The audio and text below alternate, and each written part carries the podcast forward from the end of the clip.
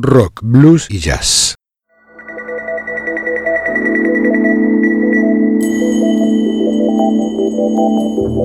Desde algún rincón de una galaxia lejana llega una señal, una conexión inesperada con el futuro, una puerta sin picaporte, una travesía sin mapas ni brújulas. Esto es Ubik, oídos para mirar, ojos para escuchar.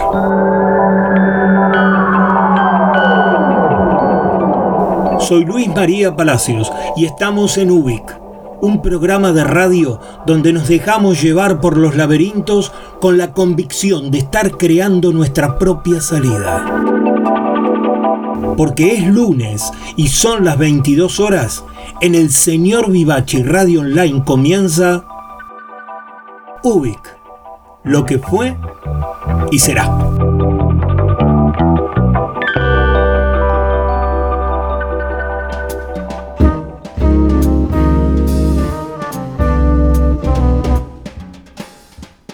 Buenas noches. Tenemos la nave preparada. Ya está todo listo en el señor Vivachi para un nuevo viaje. Bienvenidas y bienvenidos al mundo que sigue cambiando y nosotros con él. Vamos, empecemos esta nueva travesía.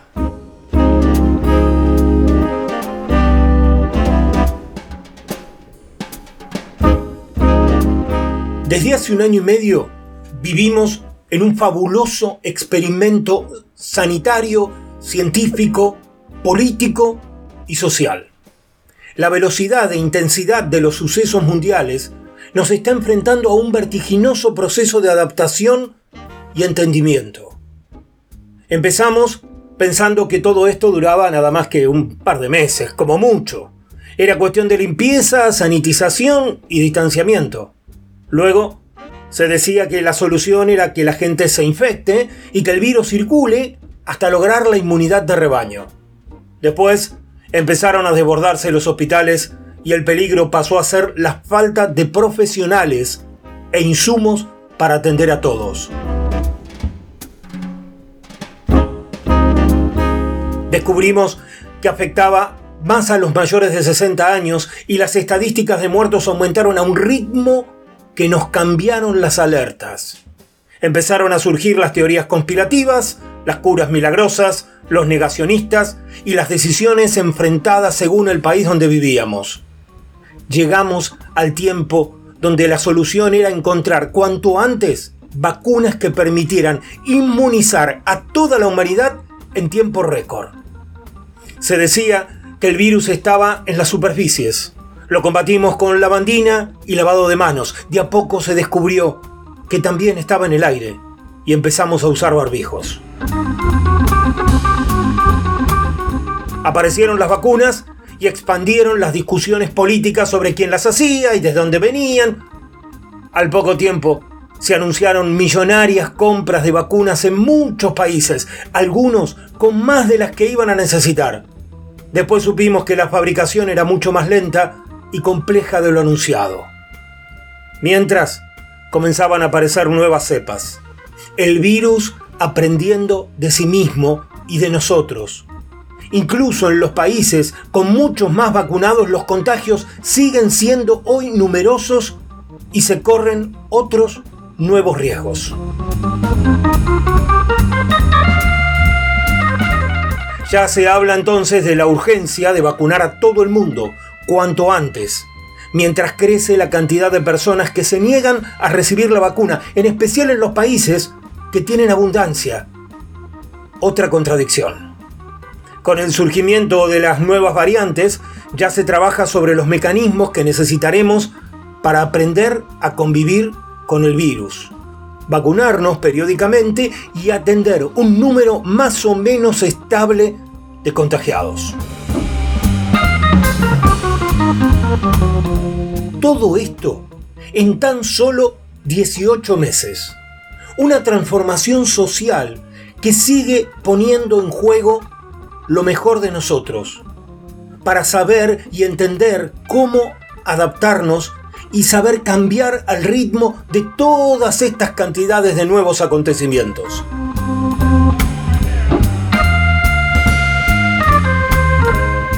Hemos llegado hasta acá porque somos capaces, porque tenemos lo necesario y sabemos descubrir lo que falta, aún considerando los errores, las contradicciones y las malas intenciones, aunque también pensemos en la cantidad de aciertos.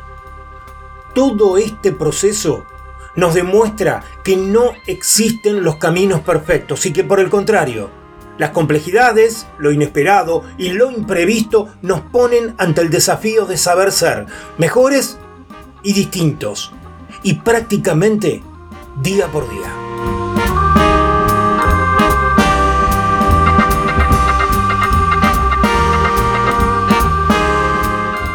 Hoy en Ubic entonces pensaremos sobre una herramienta fundamental para estos tiempos, nuestras habilidades socioemocionales. Además, traen sus vuelos creativos Esther Cross y Dan Fante. Y nos vamos a dar una vuelta por una auténtica fuente de la eterna juventud, Luis Felipe Noé.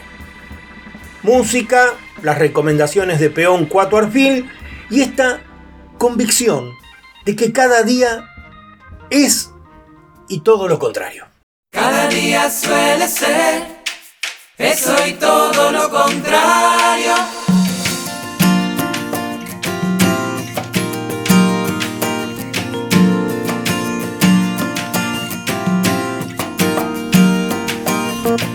Cada día suele ser eso y todo lo contrario. Un gran día un calvario y tener y no tener. Si me levanto despacio Puede que no tenga tiempo si todo pasa deprisa. Siento que el día se fue. Puede que hoy sea un gran día, un regalo, una fortuna o tal vez un día cumpleaños. Pero alguna de tu alma y otra vez. ¿Qué está pasando? es el pasado que se cuela traicionero. A veces es solo el miedo que se esconde en el armario. A veces son las palabras, otras lo que no dijiste. Y vuelve a hacerse de noche, vuelve a amanecer.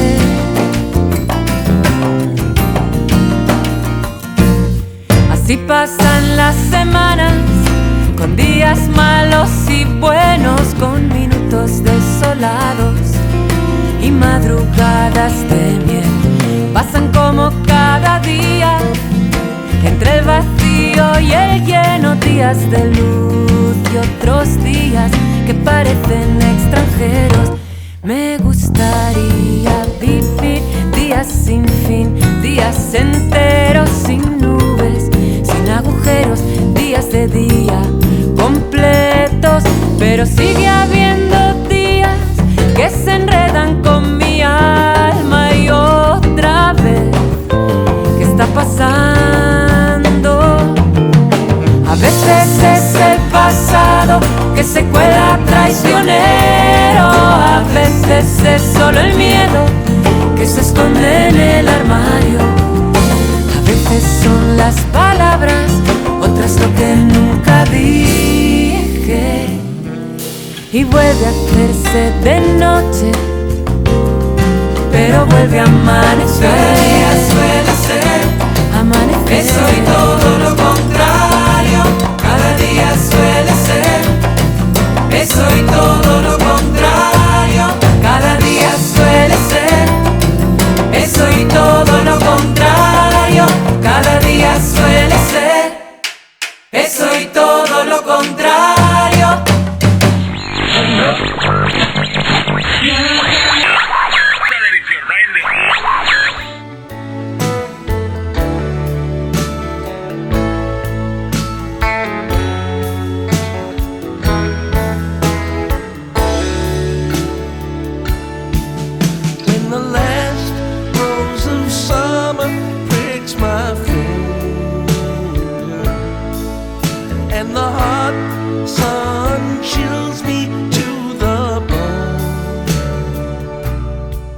No estudié.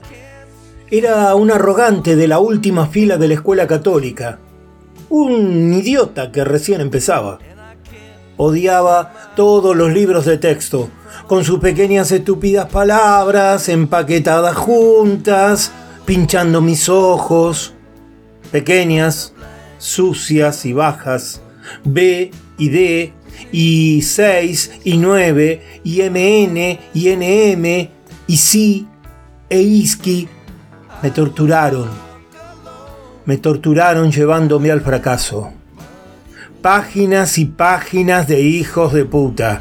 Ellos evadieron y garabatearon, cambiaron formas hasta que tuve que cerrar un ojo como un borracho y trazar línea tras línea con el dedo, dejando pegotes de palabras. Ping, ping, ping, lejos de mis párrafos mentales al mismo tiempo que me di cuenta de que había retenido exactamente nada.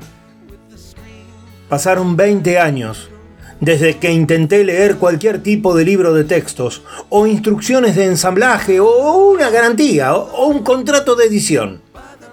Pero escucha, cuando se trate de escribir, las cosas que están en tu corazón y tus entrañas, maldición, voy a levantar mi mano siempre, con la misma tijera.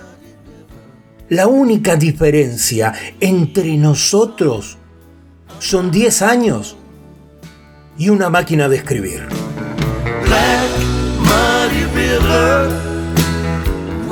8 21 93 de Dan Fante.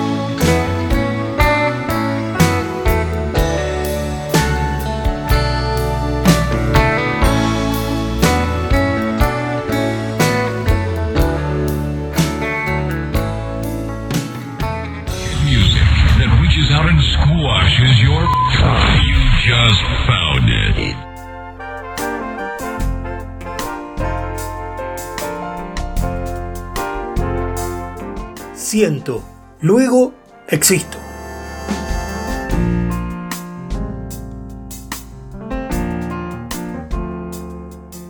La pandemia es también un gran experimento social y emocional, con una cantidad, diría que mayúscula, de información y a una escala que jamás hemos visto. Observamos, analizamos y comprendemos este fenómeno casi en tiempo real y nos damos cuenta que determinados valores, ciertas conductas, habilidades, han recobrado un protagonismo perdido. Volvemos a creer y a buscar fortalecer hábitos que estamos reconociendo como esenciales para mejorar los vínculos y las relaciones humanas. En esto también el virus nos está enseñando a saber vivir mejor.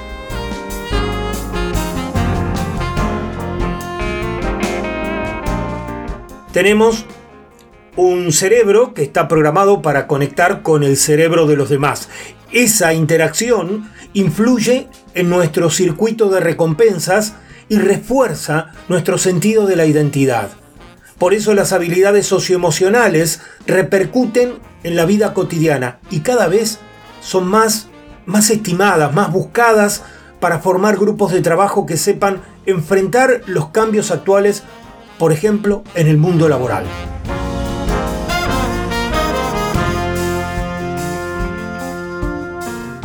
Estas habilidades, aunque se suelen entrenar, tienen mayor fuerza cuando vienen transferidas y aprendidas en la familia o en conjunto con la enseñanza escolar. Todos, todos podemos mejorar y aprender a superarnos a través de nuestras habilidades socioemocionales.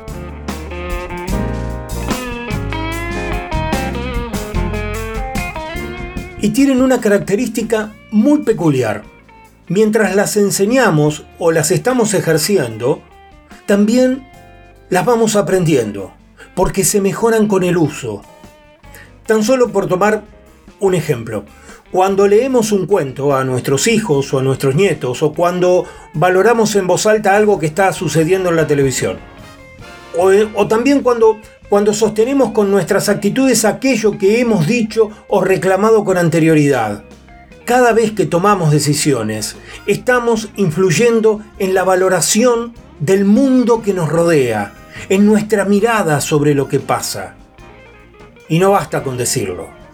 Nuestro ejemplo es el que transfiere las habilidades socioemocionales. Por eso es bueno saber distinguir entre las habilidades intrapersonales, es decir, cómo gestionamos nuestras propias emociones, cómo nos pensamos a nosotros mismos, y las habilidades interpersonales, cómo expresamos y transmitimos aquello que queremos decir o defender hacia los demás.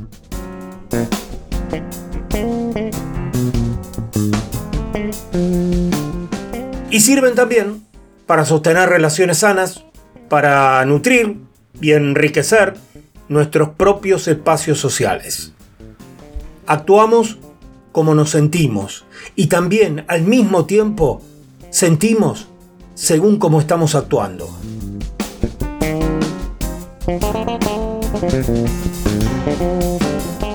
Es así que hay, entonces, habilidades socioemocionales que colaboran de manera directa en estos tiempos que nos está tocando vivir. La escucha activa. En la escucha activa nos demuestra que hay una gran diferencia entre escuchar y oír. Escuchar de forma activa no es solamente prestar atención a las palabras que salen de la boca de otra persona, sino que consiste en ser plenamente consciente de las emociones y el lenguaje no verbal que la otra persona nos está queriendo comunicar.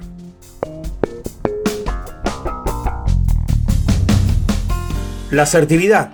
Las personas asertivas expresan su opinión de manera apropiada y defienden su punto de vista, pero siempre respetando la opinión de los demás, sabiendo convivir en disidencia. Esta es una actitud que colabora directamente con el bienestar emocional.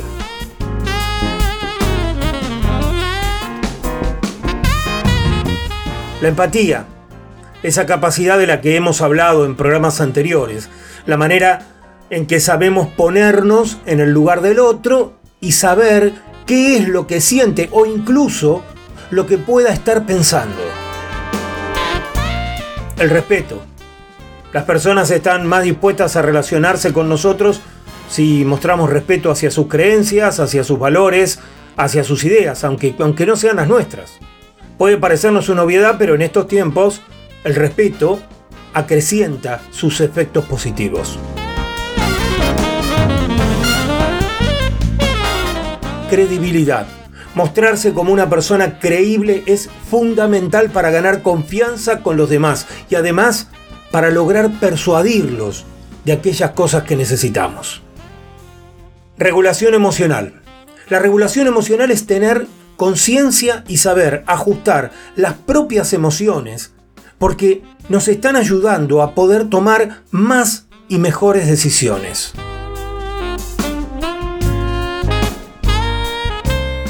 Apertura de mente. Una mente libre de prejuicios y de estereotipos es hoy en día una fortaleza clave por los tiempos de incertidumbre que nos está tocando vivir. Necesitamos ser más abiertos de mente para comprender, para saber tolerar y para aprender cómo vivir y convivir en medio de un cambio de época. Y la cortesía, porque las personas corteses y educadas logran mayores triunfos y además saben cómo sostener sus principios, esos que están fundamentando su forma de actuar.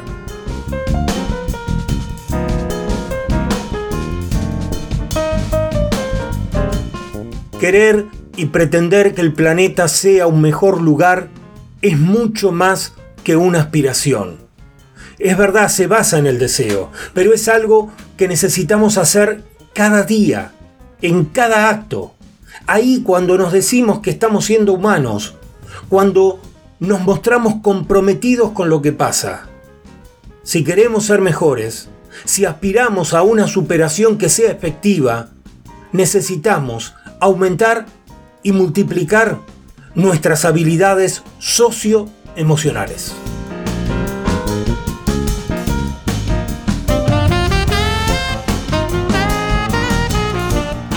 El arte de las relaciones se basa en buena medida en la habilidad para relacionarnos adecuadamente con las emociones ajenas. Daniel Goleman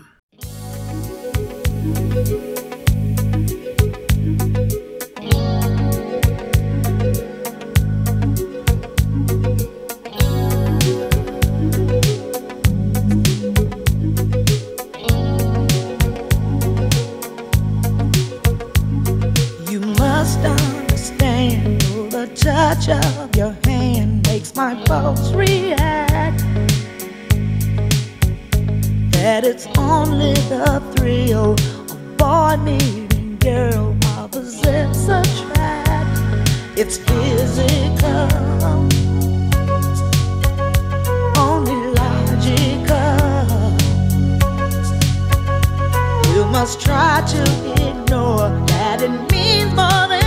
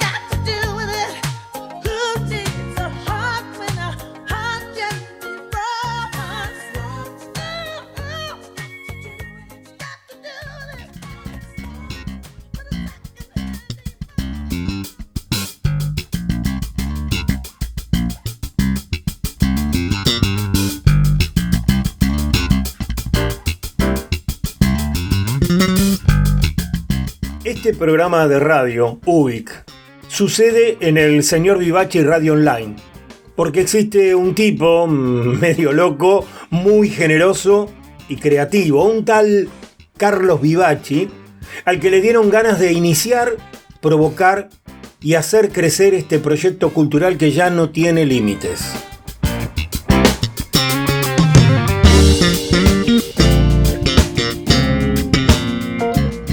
Una radio sostenida por la intensa participación de los oyentes y por las colaboraciones de quienes llegan hasta esta página y dejan su aporte solidario para que el señor Vivachi Radio Online siga existiendo. Por eso, a todos ustedes, muchísimas gracias.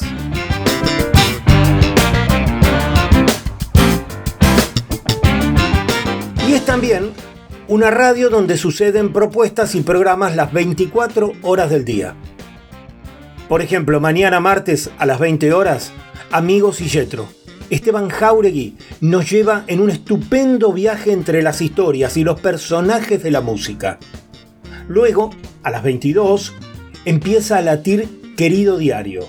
Es Marcelo Marengo haciendo alquimia entre la literatura y la música que crea sentido.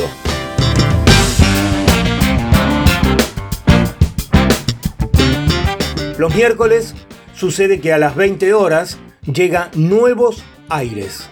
Edith Di Blasio hace un programa para desplegar lo mejor y más creativo del arte independiente. Y rato después, a las 22 horas, el programa que le dio inicio a todo esto. El señor Vivaci. Una mirada sobre la música con el estilo distintivo de Carlos Vivaci.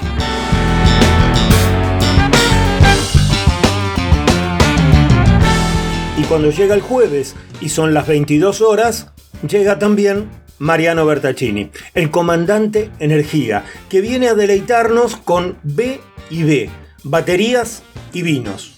Un estilo exquisito para saborear lo mejor de la mejor música.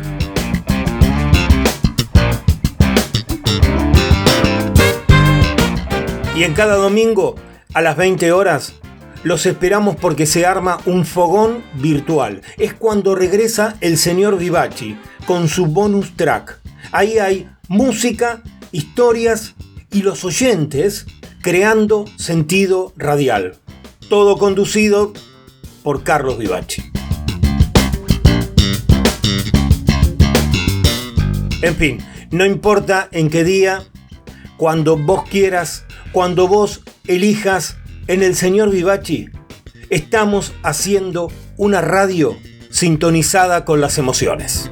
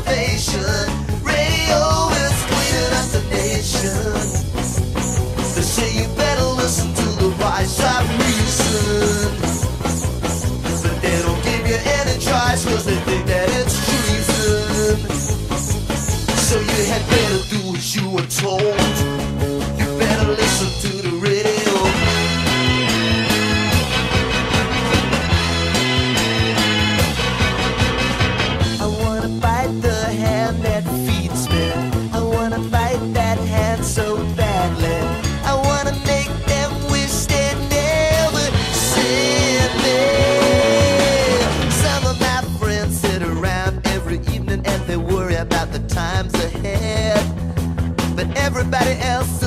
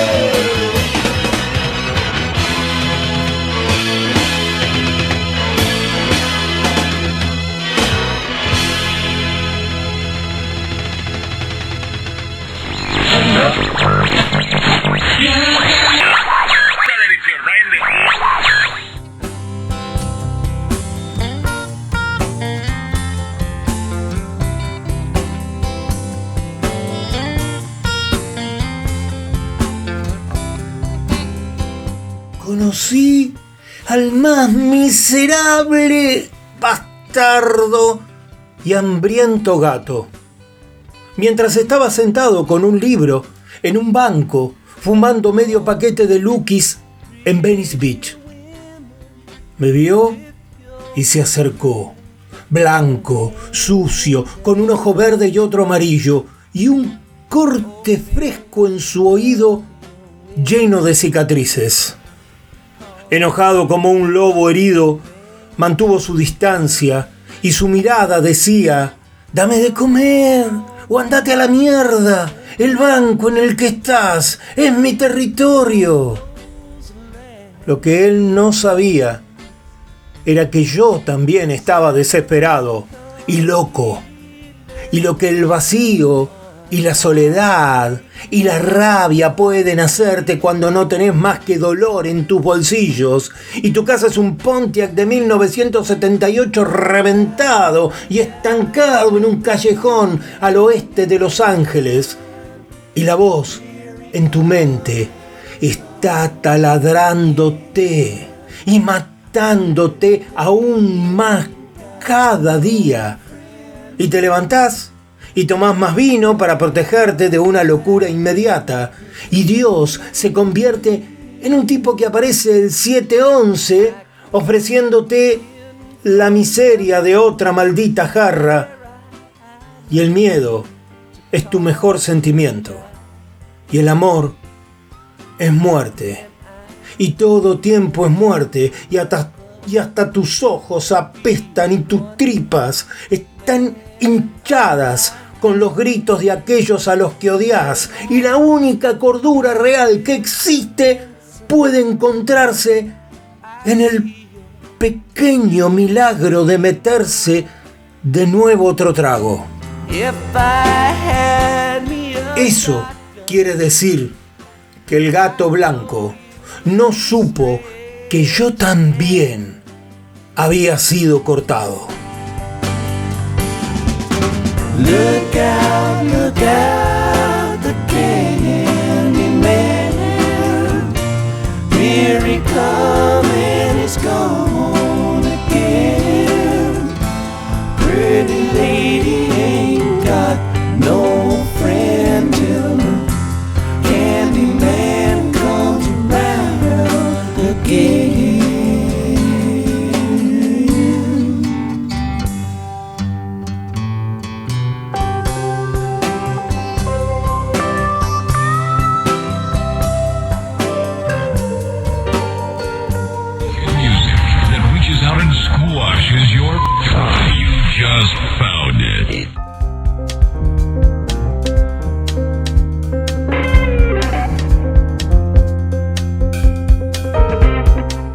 Cuando el padre llegaba a casa, ponía fin a las peleas de los hermanos. Solo ese gigante podía apartarlos. Los agarraba del brazo o el cuello, uno de cada lado, y al fin podía saber cuál era cuál. Los separaba, les decía cosas en voz baja, los tenía en vilo. Los chicos pedaleaban en falso como renacuajos indefensos. Tiraban trompadas a la nada por inercia. El mayor era petizo y corpulento. El más chico era fibroso y flaco. El padre no los separaba en pos de la armonía familiar. Llegaba a casa borracho y quería dormir. Después les daba una paliza y se metía en su cuarto mientras decía que los hermanos no tienen que pelearse.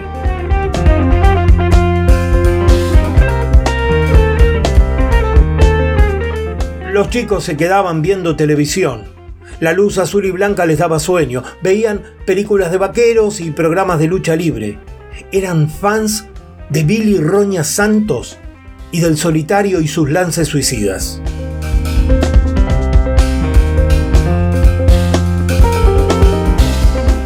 Siempre se peleaban. Cualquier excusa les venía bien. Así los recordamos, unidos en la lucha, dos en uno, pegados por pegarse. Después llegaba el padre. Una vez el hermano mayor apareció en la escuela con un diente roto. Dijo que había chocado con un árbol, pero nos dimos cuenta de que había sido un árbol de cinco dedos. Otra vez, el hermano más chico faltó dos días y nadie se animó a preguntarle qué le había pasado cuando volvió Rengo a clase. Yo no me atrevo a preguntarle, decíamos todos al ver cómo nos miraba, desafiante, su hermano mayor.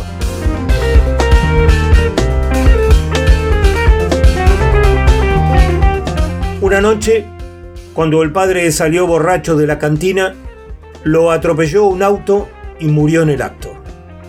Los hijos levantaron un altarcito en el lugar con una cinta roja y una botella que alguien vaciaba todas las noches religiosamente y ellos volvían a llenar.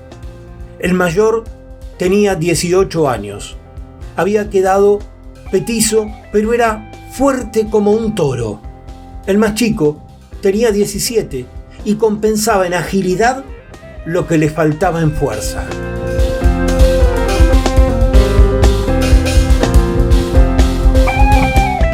Desde entonces se ganan la vida haciendo lo que mejor saben hacer. Pelean.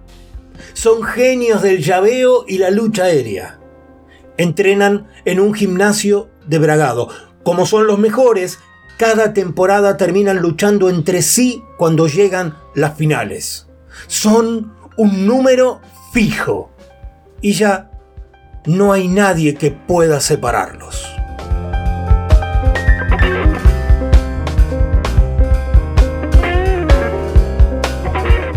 Hermanos en la lucha.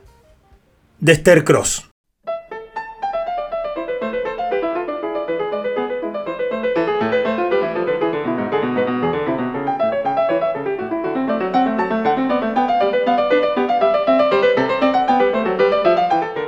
Manifiesto.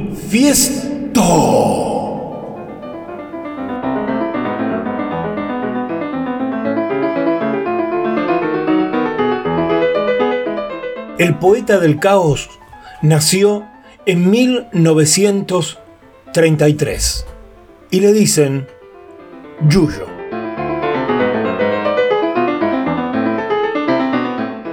Cuando tenía seis años, comenzó la Segunda Guerra Mundial. Yo venía de, de, un hogar culto y todas esas cosas se hablaban, se hablaban y se discutían y demás. Y yo sentía que el mundo temblaba. Y yo me sentía como protegido en mi casita ahí con mis padres.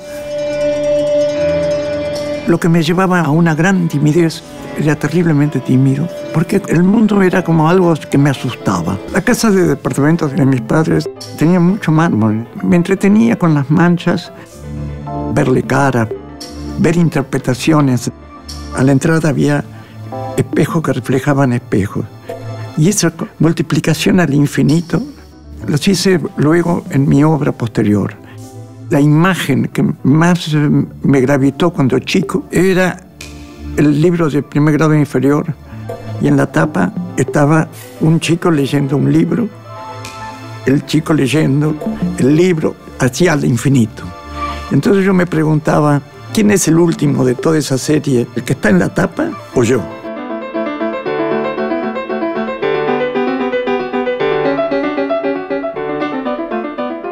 Luis Felipe Noé, el poeta del caos. A los 18 años, mientras estudiaba en la Facultad de Derecho, comienza a participar de un taller de pintura del maestro Horacio Butler, aunque durante toda su vida será un profundo autodidacta, inquieto, creativo y rupturista. Pocos años después comienza a trabajar como crítico de arte y en 1957 expone su primer cuadro en el Salón Nacional de Bellas Artes y dos años después realiza su primera exposición individual en la Galería Whitcomb. En 1960 su padre le ofreció como taller un sector de lo que había sido la fábrica de sombreros fundada por su abuelo, ubicada en la calle Independencia entre Bolívar y Defensa, en el barrio de San Telmo. Al poco tiempo, Greco y Mació se instalaron allí aprovechando el gran espacio disponible y de la Vega pintó ocasionalmente algunas obras grandes en ese lugar por invitación de su amigo Noé. Ese año, Noé realizó dos exposiciones, una en la Galería Calá y otra en las dos primeras salas de la Galería Van Riel. En 1961 el diario La Nación, en su retrograbado de los domingos, publicó una nota sobre el atelier de Independencia y sus amigos protagonistas. En mayo de ese año, Noé llevó a cabo su cuarta muestra en la Galería Bonino, donde presentó la serie Federal sobre la historia argentina del siglo XIX, en la cual cuestiona la pintura de género argentina tradicional, proponiendo una relectura crítica de la historia oficial. Yo lo que creo es que la pintura y la poesía tienen mucho que ver. La pintura es una poesía en imágenes, en cierto modo. Y mi tema que me interesa es el caos. No comprendía de los profesores de pintura, demás, de, hablar de la unidad de la obra. ¿Y de, qué unidad de obra me está hablando que no está en, en torno mío esa, esa unidad? Ahí me vino con la idea de visión quebrada, de ruptura de la unidad, etcétera, etcétera. Y ahí empiezo a romper con cosas, a partir del informalismo, pero rescatando figuras, pero era un clima tonal. Esta fue mi exposición del año 61 la Serie Federal. Tal vez es el día más importante de mi vida profesional, 5 de octubre de 1959. Me animo a exponer cuando tenía 26 años. Yo llegaba un poco tarde a la inauguración porque tenía un miedo bárbaro, la verdad.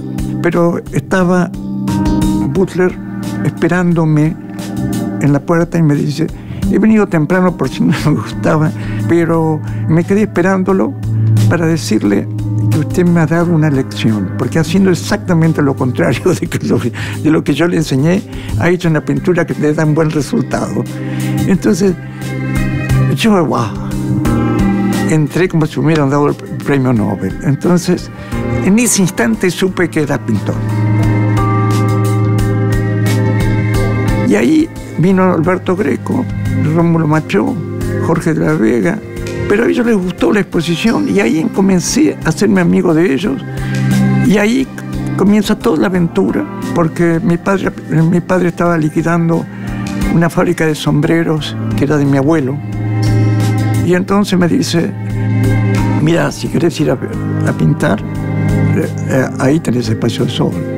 Entonces fui, a poco tiempo estaba al lado mío Alberto Greco, después estaba Rómulo Macho, y, de la Vega que tenía su taller chico, pero para hacer cuadros grandes también venía. Es decir, yo tuve un comienzo muy rápido.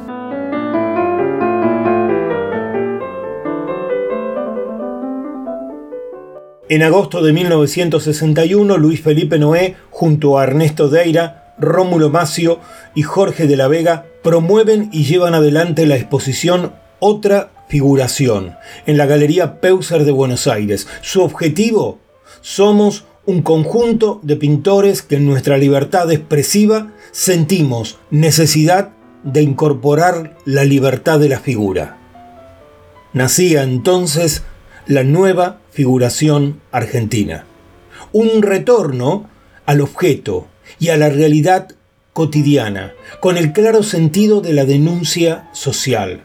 Adoptan entonces formas orgánicas deformadas o monstruosas, compuestas de manera desordenada, una pintura que es gestual y chorreada, con collage de papeles y de objetos, con figuras, marcos y bastidores recortados.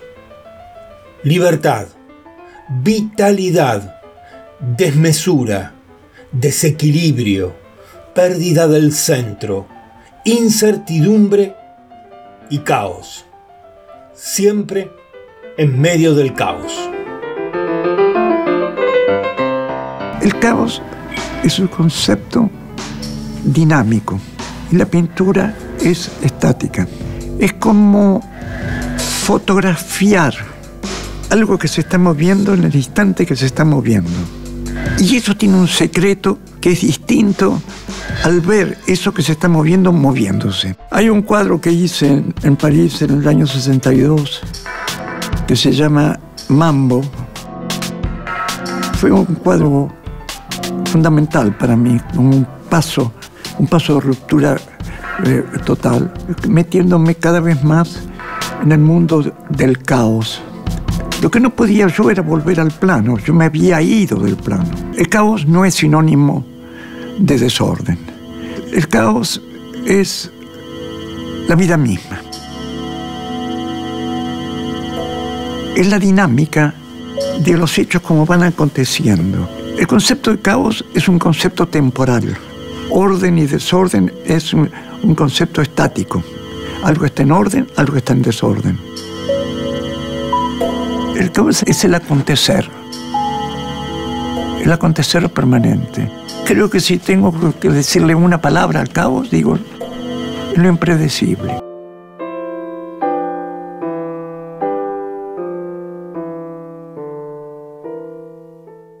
un innovador de voraz creatividad, quien durante este último año de pandemia ha realizado más de 14 obras pictóricas, porque está tan vigente como siempre, porque se proyecta en su propio futuro, en cada una de sus obras, porque a sus 88 años se conoce tanto que puede contarse a sí mismo y hacerlo con la espontaneidad de quien vive en medio de su arte. Luis Felipe Yuyo Noé, nuestro poderoso poeta, el dueño del caos.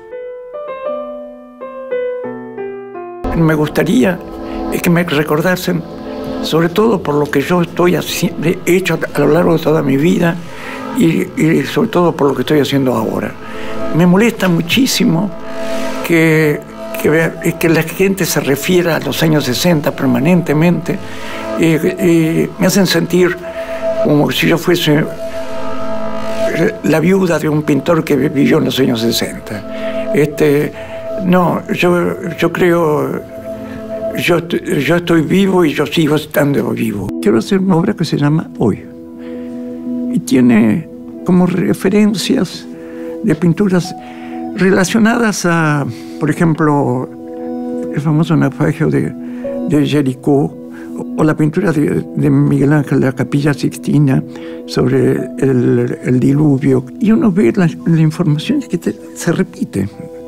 Y entonces, pedazos de eso con pedazos de la actualidad proyectado, y luego en un bastidor muy particular, como estrellado, y, y en el medio una, una imagen como sacada de Cristo, pero no es Cristo. Es un hombre en una posición de Cristo, sin cruz, y, adentro todo espejos rotos, así pedacitos de espejos rotos, unidos por líneas rojas, y en la otra parte que está en torno, también todo eh, manejado tonalmente con, con líneas rojas.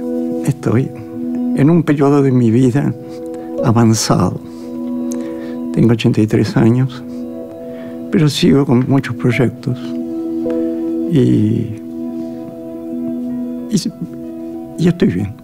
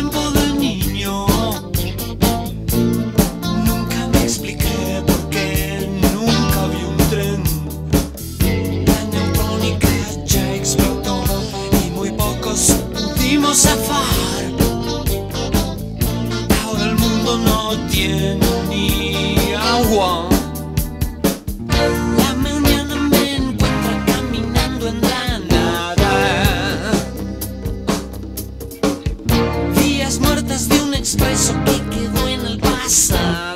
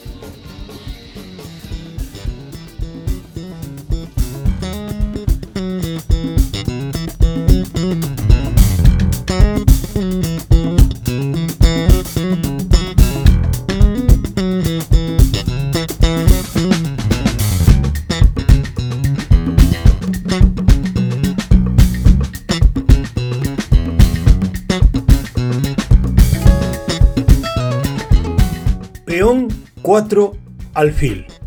Una jugada sencilla.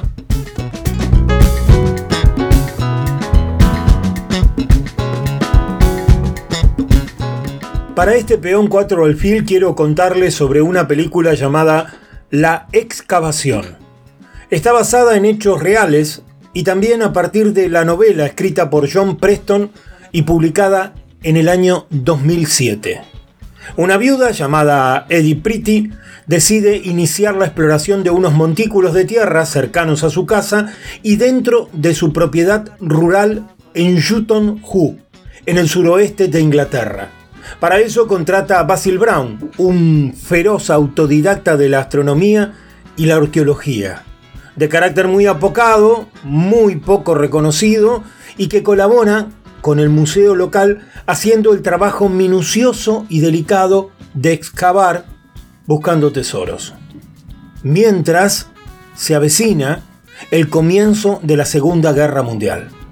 La historia tiene una anécdota chiquita, pero que termina desatando una historia inmensa, llena de ramificaciones humanas y con excelentes actuaciones de Karen Mulligan, Ralph Fiennes, que está estupendo realmente, Lily James, Johnny Flynn, Ben Chaplin, entre otro grupo de importantes actores.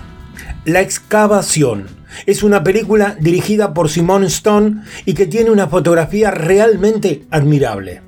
Y recuerden, por supuesto, que esta es solo mi opinión. No soy crítico de cine y es tan solo la mirada de un tipo común mirando cine en su casa.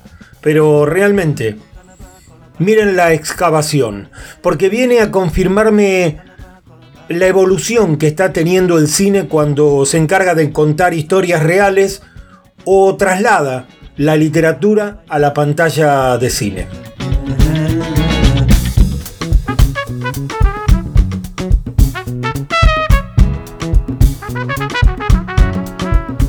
Y como siempre en el Facebook Ubic Radio les dejo el tráiler de esta película, pero hay un par de chapas.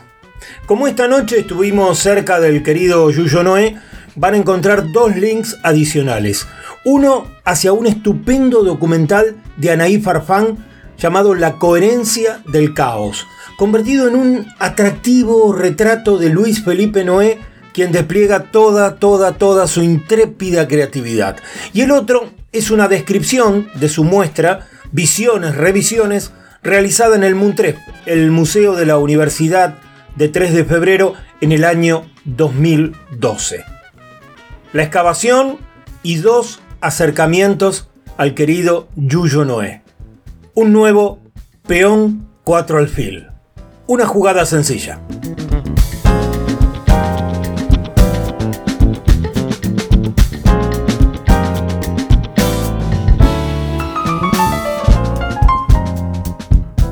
Para que cada viaje de Ubik pueda suceder, confluyen relatos, historias y música. Por eso hoy sumaron su arte narrativa Esther Cross y Danfante. Y también tuvimos los reveladores testimonios de Yuyo Noé. La música llegó con Charles Hirland, Olga Román, Grateful Dead, Yellow Jacket, Tina Turner, Marcus Miller, Elvis Costello, Aaron Parks, Marta Argerich y el entrañable y querido Flaco Spinetta.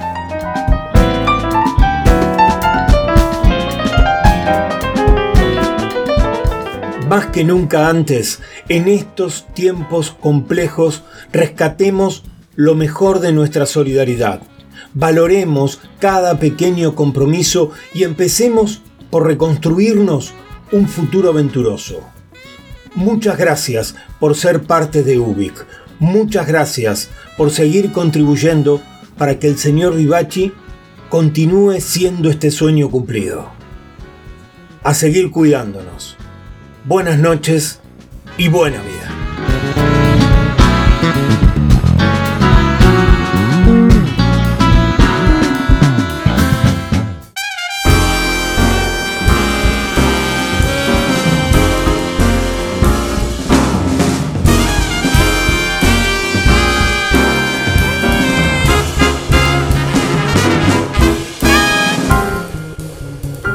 Llaman Ubik, pero Ubik no es mi nombre. Yo soy, yo seré siempre.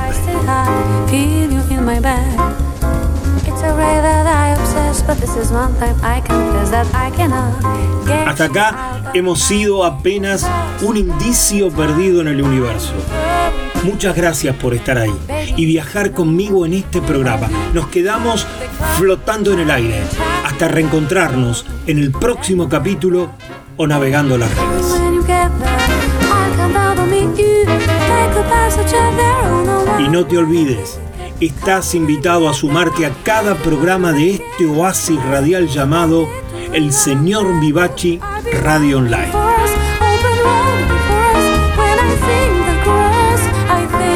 Desde el planeta de las preguntas infinitas, esto ha sido Ubik.